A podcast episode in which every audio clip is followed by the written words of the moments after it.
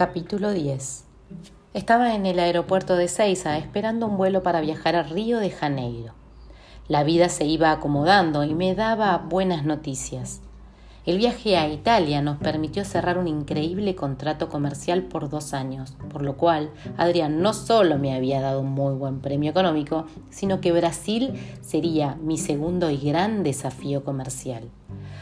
Palpé a mi fiel compañera de viajes, la obsidiana mexicana que tenía escondida dentro del corpiño, y le di las gracias.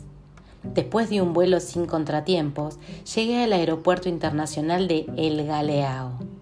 Salí de migraciones y un chofer con mi nombre impreso en un papel y el logo de la firma me esperaba. Recorrimos un corto tramo de la ruta en una mañana de cielo azul y temperatura agradable y llegamos al hotel ubicado frente a la plaza de Copacabana. Me sorprendió porque era mucho más lindo de lo que se veía por internet. Las cinco estrellas le estaban muy bien atribuidas, tanto el hotel como su ubicación. En la recepción me contaron que había un spa en el último piso y me pasaron los horarios. Me prometí probarlo antes de volver a Buenos Aires. La habitación, con vista al mar, estaba en el piso 15. Como dicen los sueños y sus números, el piso 15 y el número 15, me sentí la niña bonita del día.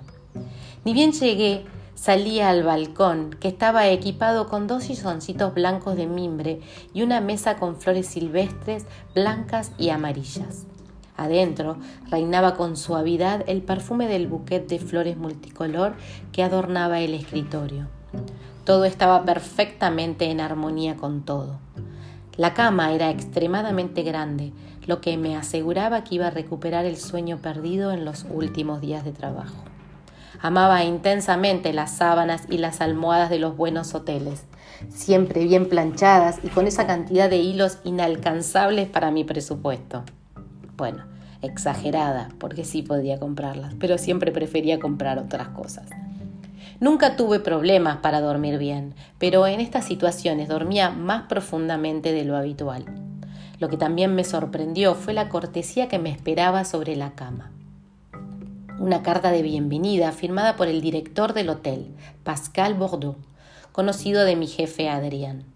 Abría un paquete verde que me esperaba junto a la carta y adentro encontré las auténticas chanclas brasileñas del mismo color que el envoltorio, con el logo en amarillo. Todo era buen signo de que Brasil me esperaba con los brazos abiertos, como su Cristo Redentor. Ni bien vi las chanclas, las entrené. Las estrené. Entrené, no, las estrené. Me faltaba entrenamiento, pensé en voz baja. El baño, una de mis debilidades en cualquier lugar, tenía la ducha separada de la bañadera y una gran ventana que regalaba como una vista una fusión azul entre cielo y mar, una hermosa fotografía panorámica de la bahía. Podía ver el océano infinito que transmitía una paz indescriptible. Tanto la playa como el mar y la piscina del hotel, a esa hora de la mañana, poco a poco iban siendo copadas por familias de locales y turistas. Salí al balcón y mirando el paisaje me sentí agradecida por mi trabajo y por este nuevo desafío. Todo fluía en armonía, signo que seguramente después de la presentación del próximo lunes firmaríamos el contrato. El cliente, esta vez, era una empresa textil con casa central en Río y filiales en todo el país. Decidí cambiar mi ropa por algo más casual. Cuando abrí la valija, vi el vestido azul Francia que había comprado en Italia y combinaba perfectamente con el color del cielo. El vestido y las chanclas nuevas me acompañaron a la recepción del hotel para averiguar por un tour que me llevara a conocer la ciudad. Carla, una agradable recepcionista que manejaba un español básico con tonada francesa, me sugirió una agencia de viajes ubicada dentro del hotel en el primer piso en el Business Center. Evidentemente, por vibración, las buenas novedades iban reproduciendo porque Carla, con una amabilidad fuera de lo normal, muy gentilmente me ofreció probar el desayuno buffet, lo cual Acepté amablemente. El desayunador era grande y tenía una de sus, en una de sus paredes una pintura de Copacabana con una amplia vegetación que tenía los mismos colores del buque de la habitación. Me costó mucho seleccionar el desayuno. Todo se veía extremadamente tentador. Elegí un plato de frutas tropicales que resultó una obra de arte gastronómica. El mango, la papaya, los kiwis, la sandía, los frutos secos y la limonada con jengibre y menta hicieron que todo fuera memorable. Cuando estuve satisfecha, subí al primer piso para reservar la excursión del día y dos horas más tarde estaba junto a dos otros cuatro turistas en una minivan que me recordó el recorrido por Roma. Una vez más salía hacia lo desconocido. Junto al guía había una pareja francesa que venía de Lyon y la otra pareja era alemana, de Berlín, y todos hablaban un inglés avanzado. Los primeros lugares para conocer era el Cristo Redentor y una reserva natural en el camino de su vida. Para terminar la jornada, iríamos a un parador de playa alejada del centro de la ciudad y degustaríamos platos locales. Estábamos a punto de salir del hotel cuando vi llegar corriendo hacia nosotros a un muchacho que, por su piel clara y su pelo rubio, parecía alemán. Con voz agitada y un español básico, le dijo al guía que lo sentía, pero se había equivocado de hotel y estaba esperando en otro lado. El guía, acostumbrado a este tipo de situaciones, no le dio importancia y el alemán se unió tímidamente al grupo. Se presentó. Obviamente fue muy amistoso con sus pares alemanes. Intercambiaron algunas frases desconocidas para el resto de nosotros.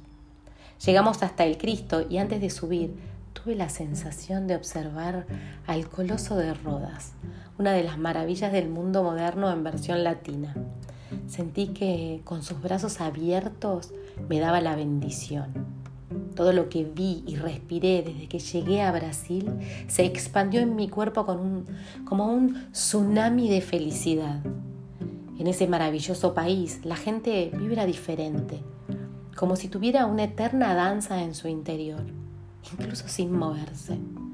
Me sentí como en casa desde el primer momento como si Brasil y su gente de alguna forma estuvieran grabados en mi árbol genealógico y nadie en mi familia lo hubiera notado. Cada vez que viajaba me sentía parte del todo, independientemente del lugar, pero ahí era diferente. Me gustaba la energía que flotaba a mi alrededor. El alemán, con voluntad de hacerse entender y una extrema simpatía, hizo que todos habláramos en inglés, idioma que manejaba perfectamente todo el grupo. Me dedicó su atención y su cortejo todo el viaje, y yo, que estaba sola entre las dos parejas, lo vi más bonito de lo que era en realidad. Seguramente sucedió lo mismo de su lado. El guía, Paulo, nos llevó a un ferrocarril electrificado de Brasil que se había inaugurado en 1884 fue utilizado en un comienzo para trasladar los materiales para la construcción del Cristo y hoy solo es un atractivo turístico.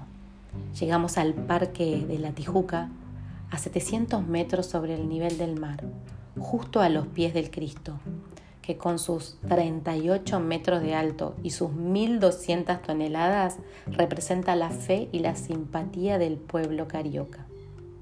Paulo nos contó que, para los brasileños, el Cristo, con sus brazos extendidos, protege la ciudad y a sus habitantes. También nos explicó que ahí se juntaban peregrinos y se cumplían festejos religiosos. Yo había leído que en algún lugar para construir el Cristo eh, fue seleccionado eso por el Círculo Católico de Río de Janeiro por ser un cerro más alto que el pan de azúcar y que el monte de San Antonio. Pero no me pareció oportuno decirlo, así que me mantuve en silencio. Después de la visita al Cristo, pasamos por la escalera de Celarón, con sus coloridos azulejos, para terminar el recorrido subiendo al teleférico del pan de azúcar. Ya casi a las seis de la tarde fuimos a una playa llamada Aropador, que, ubicada a las afueras de la ciudad, separa Copacabana de Ipanema. Es el lugar ideal para ver uno de los mejores atardeceres de la zona. No me gusta la playa, prefiero las montañas, me dijo el alemán con tono serio. Yo también prefiero la montaña, asentí con una sonrisa cómplice y poniendo mis ojos chinos como lo hacía cuando me gustaba algún muchacho. Nos miramos y después miramos al mismo tiempo a nuestra derecha. No había montañas, solo había playa y mar. Al mismo tiempo nos sonreímos. A medida que pasaban las horas, este alemán de ojos verdes y piel clara me iba apareciendo cada vez más interesante. Cuando giramos hacia la derecha, vimos un cartel que decía Luna de Agua. Habíamos llegado al parador de la playa donde cenaríamos. Antes de bajar, el guía nos dijo que teníamos casi una hora libre para disfrutar la playa o caminar hasta el faro. Después nos esperaban en la terraza para el cóctel de recepción. Pensé en el faro y en que quizás caminar hasta ahí me daría alguna señal. Ni bien terminé de pensar esto, el alemán me preguntó ¿Tienes ganas de caminar hasta el faro? Aunque prefiera la montaña, debo aceptar que me gusta patear la espuma de la orilla del mar. Suena quizás infantil, pero de niño lo hacíamos con mi madre. Ella era española y vivimos muchos años en Barcelona. Te abrumé con tanta información, ¿no? No, para nada. Yo soy de hablar hasta por los codos. ¿Por los codos? me preguntó intrigado. Es una expresión que usamos para decir que hablamos mucho, respondí sonriendo. Discúlpame, no nos presentamos. Me llamo Luz. Tienes razón, me llamo Germán Gutzen. Gracias por enseñarme una nueva expresión de tu país. Algún día llegaré hasta Buenos Aires, quizás cuando termine de escribir mi libro, aclaró guiándome el ojo. No reaccioné al guiño, simplemente completé mi presentación. Me llamo Luz Gómez. ¿Te apetece caminar hasta el faro, Luz Gómez? Sí, Germán Gutzen, dije entusiasmada. Como en esas danzas acuáticas donde cada movimiento está coordinado para que se haga en el mismo momento, nosotros, en esa playa perdida de las afueras de Río, nos descalzamos al mismo tiempo, levantamos la mirada y nos miramos. Guardé mis chanclas nuevas en la mochila. Él se arremangó el pantalón hasta la altura de las rodillas. Unió los cordones de sus zapatillas con un nudo y se las colgó en el cuello. Caminamos hasta el faro pateando la espuma y conversando sobre Barcelona y otras ciudades de Europa, que los dos conocemos. Germán resultó todo un gourmet, por lo que mi atención se hizo todavía mayor cuando empezamos a hablar sobre la gastronomía. Nos sentamos en la plataforma del faro y nos quedamos un momento observando el paisaje. Dos gaviotas blancas que deambulaban cerca nos observaban. Nos vamos a perder el cóctel de recepción. Escuché que nos iban a dar una degustación de cerveza y caipiriñas. Eh, habría que volver, dijo en un momento. ¿Alguien ha dicho degustación de bebidas? Allí vamos. Nos reímos. Hacía tiempo que no me cruzaba con alguien que festejara tanto mis chistontos y me di cuenta que Germán no entendía del todo mi spanglish, pero se reía para seducirme. Hacía mucho que no me pasaba y me gustó. Cuando estábamos llegando al parador vimos que salían unas bandejas con cervezas. El restaurante tenía una hermosa terraza con guirnaldas de luces multicolor. Nos unimos al grupo y siguiendo a las cervezas como a un imán, bajamos a la playa, donde nos esperaba un gran fogón en su punto máximo de esplendor. Amaba el fuego y los fogones era algo que realmente me gustaba. Nos ofrecieron la cerveza local llamada Itaca y nos contaron que es la más vendida en Brasil la danza de las llamas, la música local, el ruido de las olas y ese grupo de turistas nos encontramos compartiendo anécdotas como si hubiésemos armado el viaje juntos. En un momento llegó otro camarero, con una bandeja igual que la anterior, pero con vasitos de vidrios con una degustación de caipirinha. El hombre nos explicó que se trata de una bebida hecha a base de callaza, aguardiente, de caña de azúcar y jugo de lima limón.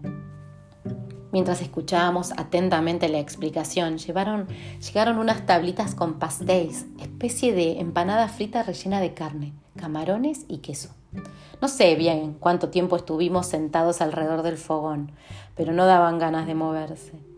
Después apareció Adalberto, seguramente el dueño del lugar, y nos propuso regresar a la terraza para la cena donde teníamos reservada una mesa con velas blancas y flores silvestres del mismo color.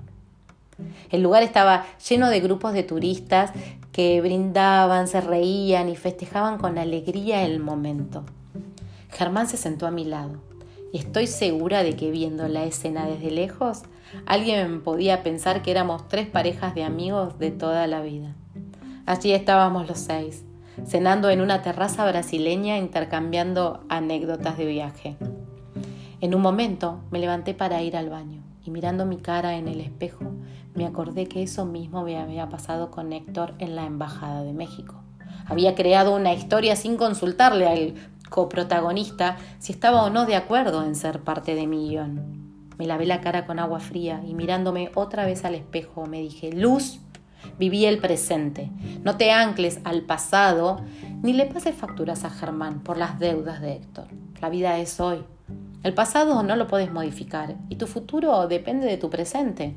Me golpeé las mejillas varias veces con las manos mojadas y una voz seca, una vez secas las manos, volví a la mesa. Comimos una riquísima feijoada carioca hecha con un guiso de frijoles negros cocidos con carne de cerdo, panceta y chorizo todo acompañado de arroz blanco. Después de la cena nos ofrecieron una degustación de distintos postres locales, cocadas, bolos de rolo, brigadeiros y unos platitos con canjica. El café, una delicia. Solo quería que ese momento durara para siempre. Pero, como en los sueños más bonitos, en un momento escuché al guía decir, la minivan los está esperando en la entrada del restaurante para volver al hotel. Durante el regreso, el chofer apagó la luz interior para que descansáramos después de ese día extenuante. Todos, excepto Germán, nos hospedábamos en el mismo lugar. Cuando el chofer le ofreció llevarlo, Germán muy amablemente le dijo que iría caminando, que eran unas pocas cuadras. Nos despedimos de las otras dos parejas en la entrada del hotel. Cuando estuvimos solos, nos miramos por un momento en silencio hasta que me dijo, mañana domingo, ¿te gustaría pasarlo juntos? Es mi último día en Río. El lunes viajo a Perú y luego regreso a Berlín. Me encantaría. Yo tengo una reunión de trabajo el lunes por la mañana y por la tarde regreso a Buenos Aires. Quedamos en encontrarnos en el lobby a las nueve de la mañana. Cuando nos despedimos, tuve ganas de abrazarlo y de besarlo pero la cara de Héctor vino a mi mente y me detuvo en el momento. Acercó su cara y me adelanté colocando la mejilla. El beso que los dos tuvimos ganas de darnos quedó en pausa. Al día siguiente me levanté súper entusiasmada, sin tener claro si el encuentro con Germán había sido un sueño o era cierto. Después del desayuno me senté en la recepción para verificar que lo vivido había sido real. A los pocos minutos, con una puntualidad digna de su sangre, Germán entró con una remera amarilla y verde que llevaba con orgullo. Nos saludamos y emprendimos el viaje hacia lo desconocido.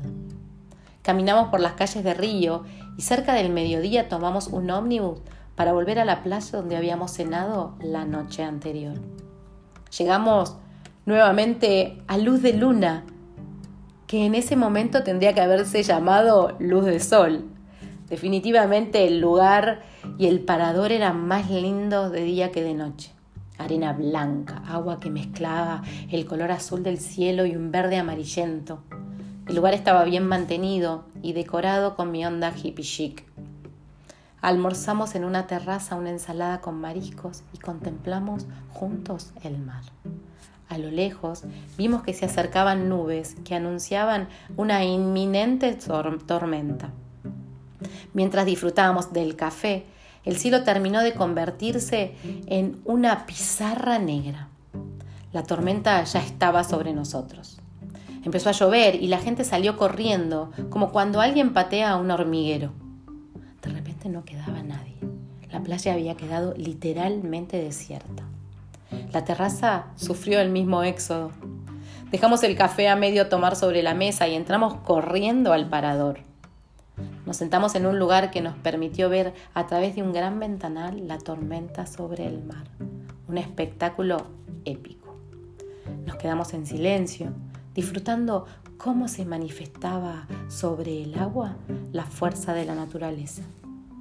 Cuando la tormenta paró, el cielo lentamente empezó a abrirse, dejando ver entre las nubes el azul Francia que caracteriza a ese maravilloso país. Salimos a la terraza y un arco iris coronaba el mar al mismo tiempo que me coronaba a mí como la reina de la temporada. ¿Sabías que los arcoíris tienen siete colores? dijo Germán. Yo me acordé de mis historias con el número 7 y de esa cifra como disparadora de mi búsqueda espiritual, que no dejaba de sorprenderme. Ahora sabía lo del arco iris. Bueno, lo sabía, aunque dije lo contrario. No sabía, respondí dejándome llevar por su mirada en la que daban ganas de sumergirse sin miedo. Fue la primera vez que hablamos de nosotros. Me contó que era escritor y que estaba terminando su primer libro. Se consideraba un alma arriesgada y tenía una inclinación hacia lo espiritual. Me contó también que su libro hablaba de un amor en una playa brasileña y había decidido viajar para darle los últimos toques literarios a vivo. Le gustaba sentir en carne propia los lugares que describía en sus capítulos para transmitirlos con más intensidad. Ese era su estilo y me gustaba. Pensé en la cantidad de veces que habíamos hablado de esto con Juana y Rebeca. Germán y yo estábamos en una búsqueda de una evolución espiritual. Él con su libro y yo con mi nueva mirada sobre la vida. Otra vez mi mente proyectó imágenes de un futuro incierto, de un potencial corazón roto, de un combo de mentiras que este alemán, como todo hombre, tenía escondidas bajo la manga. Siempre me pasaba lo mismo y ya ni me sorprendía. Relaciones que empezaban llenas de magia, fuego y coincidencias para después desvanecerse con la misma rapidez con la que empezaron. ¿Cómo podía decir eh, no sé, Juan Sasturain, como desaparece un puño al abrirse la mano. Salimos a la terraza y sentimos que el clima había cambiado. Una brisa fresca nos acariciaba. Nos apoyamos sobre la baranda todavía mojada y mirando el mar, Germán me habló sobre su teoría de la vida. Creo, Luz, que la vida se divide en varias partes. En la primera, somos ignorantes porque nos manejamos con nuestro sistema de creencias, que nos hace actuar como repetidores automáticos de preconceptos. Después hay otra parte, donde maduramos, porque descubrimos que mucho de lo vivido hasta ese momento ya no nos sirve y no lo queremos repetir. En una tercera parte entramos en la profundidad porque ya no negociamos nuestra felicidad, nuestra libertad emocional. Este joven alemán de 33 años era evidentemente mucho más maduro que yo a mis 50. Sus labios se movían y sus palabras salían como flores silvestres color amarillo. El movimiento de sus manos le daba el marco perfecto a su relato. ¿No tiene frío? ¿No tienes frío? Le pregunté cortando abruptamente su relato. Soy alemán, esto para mí es verano, me respondió con una sonrisa seductora. Pero si tiene frío, entramos. Sí, dale, respondí sabiendo que era hora de regresar. No me importó aceptarle otro café mirando el mar. Cuando llegó el café me quedé mirando sus ojos verdes mientras retomaba la palabra sin pedirme permiso. Me contó que decidimos con la mente, pero en realidad es nuestra alma la que materializa. Algo así como que nuestra mente emite pensamientos, estos nos llevan a una emoción y esa emoción nos lleva a la acción. Me dijo que lo más importante en nuestro camino de vida es aprender a dominar nuestra mente. porque ella tiende a ver el lado crítico o negativo de las circunstancias. Si controlamos la mente y la mantenemos vibrando en el polo positivo, atraemos a nuestra vida lo que deseamos y no eso a lo que le tememos, sentenció. En definitiva, me explicaba que el acuerdo alma-mente es el desafío más importante que tenemos los seres humanos. No entiendo, dije. Si yo imagino lo que quiero, lo pienso mucho y, me llega, ¿eso decís? No, Luz. Tienes que pedir lo que deseas, teniendo fe en lo que tendrás. Y no empujar eso mentalmente, porque de esa forma tendrás miedo de no lograrlo y lo alejarás de tu vida.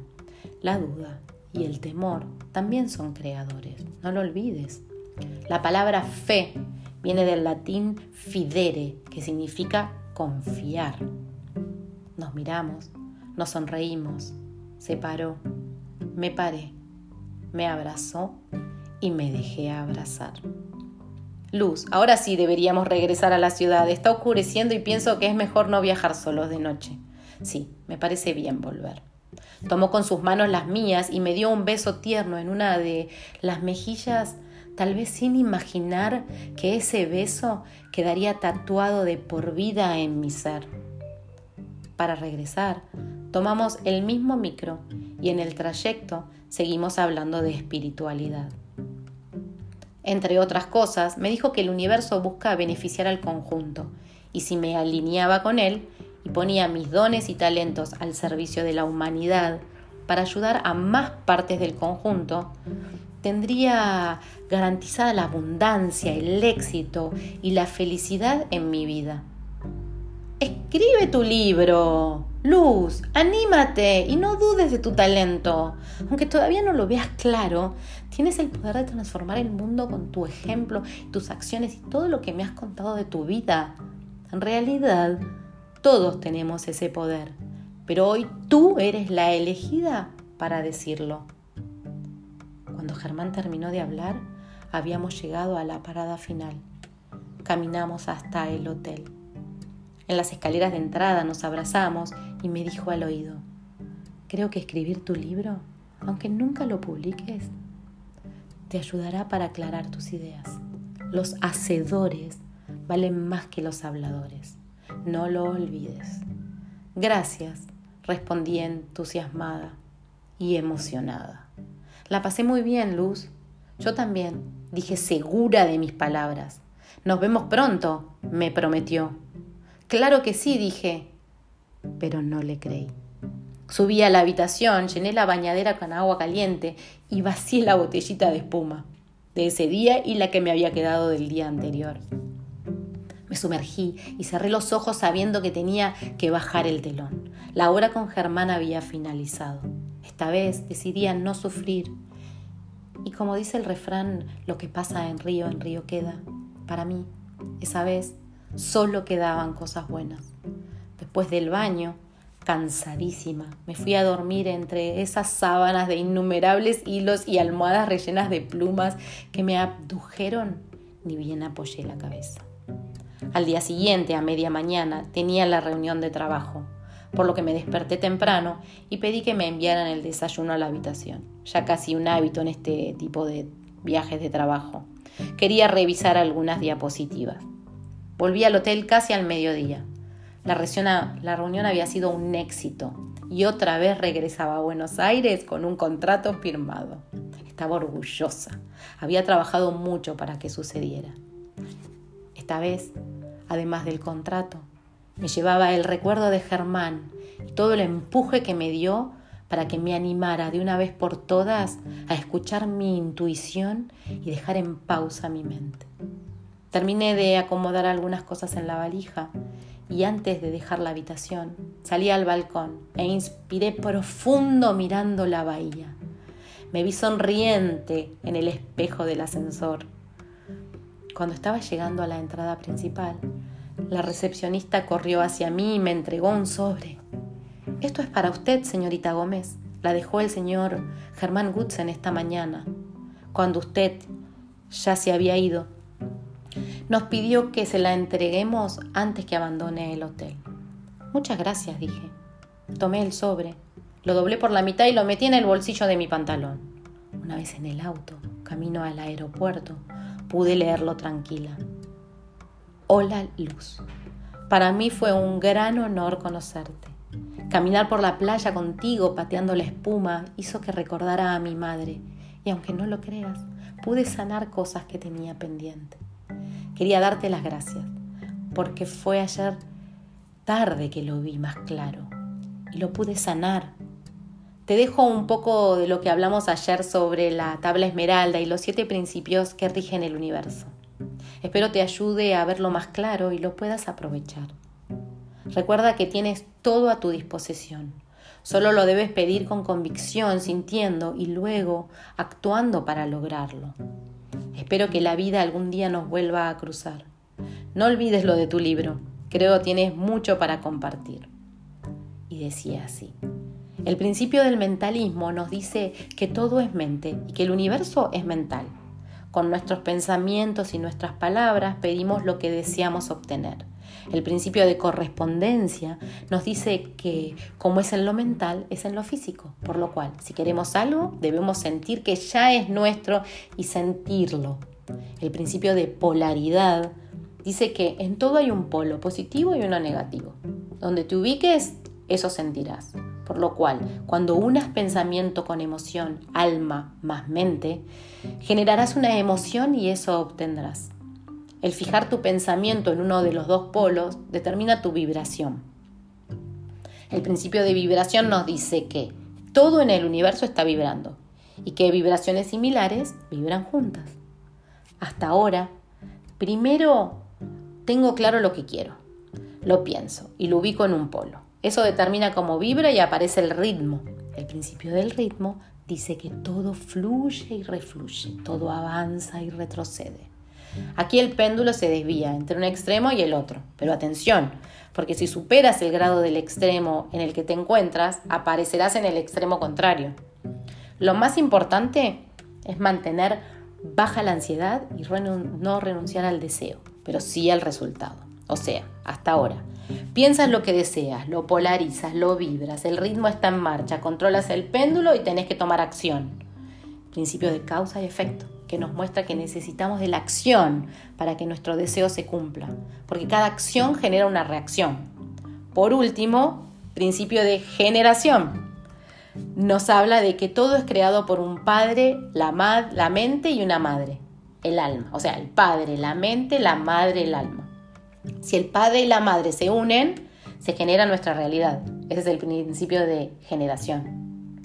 Querida Luz, no olvides nunca que el puente entre ese mundo interno y el mundo externo es la acción. Tengo fe en ti y en tu gran sabiduría. En esa playa perdida a las afueras de Brasil, a tu lado, yo también aprendí y sané y disfruté del amor a estar vivo. Te regalo esta frase de Mahoma, la gratitud por lo que uno ha recibido es la mejor seguridad para que la abundancia continúe. Con amor infinito, un rubio perdido en una playa de Brasil. Germán. Terminé de leer la carta en el momento justo que el chofer me preguntaba cuál era la puerta para embarcar. Sequé mis lágrimas con un pañuelo verde y amarillo que me recordaba su remera. Y después de presentar mis papeles, pasé migraciones. Mirando la forma de las nubes a través de la ventana del avión, me acordé de la nota de Germán y pensé, claro, no es tan complicado, tengo que elegir lo que quiero, ponerlo en palabras, dejarlo oír, no buscar el cómo ni el por qué, solo el, el qué, o sea, no buscar el cómo, solo el qué.